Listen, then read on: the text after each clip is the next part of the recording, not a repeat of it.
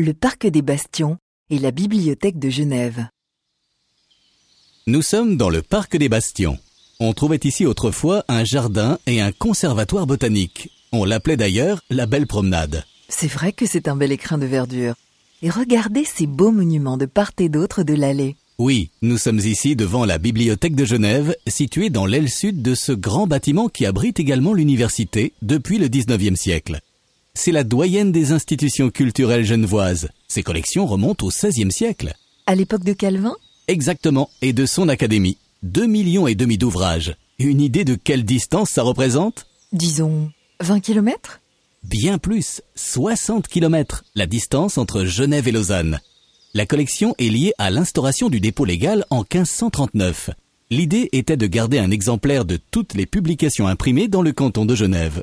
Alexandre Van Garden, le directeur de la bibliothèque, nous explique. C'est le paradoxe du dépôt légal. D'abord, c'est un acte de censure. L'idée, c'est de maîtriser tout ce qui se dit, se diffuse sur Genève et au-delà de Genève. Et puis, peu à peu, évidemment, pour nous, c'était un dépôt absolument extraordinaire parce qu'il nous a permis d'avoir une vue globale du monde de l'imprimé à Genève. Et aujourd'hui, c'est ce qui donne la collection peut-être la plus dynamique et variée que nous possédons dans la bibliothèque. Plusieurs milliers d'ouvrages viennent ainsi enrichir chaque année les rayons de la bibliothèque. Les prêches de Calvin y côtoient des affiches sexy de cabaret ou des tracts et des thèses d'étudiants étrangers. Revues, bandes dessinées, journaux, partitions, c'est tout le patrimoine écrit et iconographique de Genève qui est conservé ici.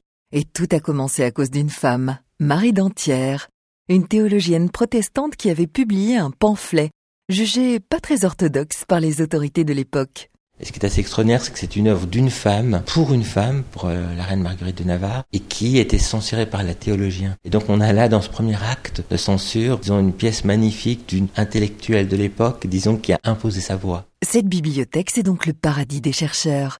Elle fait partie des biens culturels suisses d'importance nationale. Et plus de 40 000 volumes sont présentés en libre accès. Il suffit de pousser la porte pour feuilleter cinq siècles d'histoire de la ville et faire la connaissance des Genevois célèbres. Vous pouvez aussi passer un moment dans ce parc dédié à la détente et aux festivités. Vous trouverez notamment à l'entrée, près de la place de Neuve, des échiquiers géants.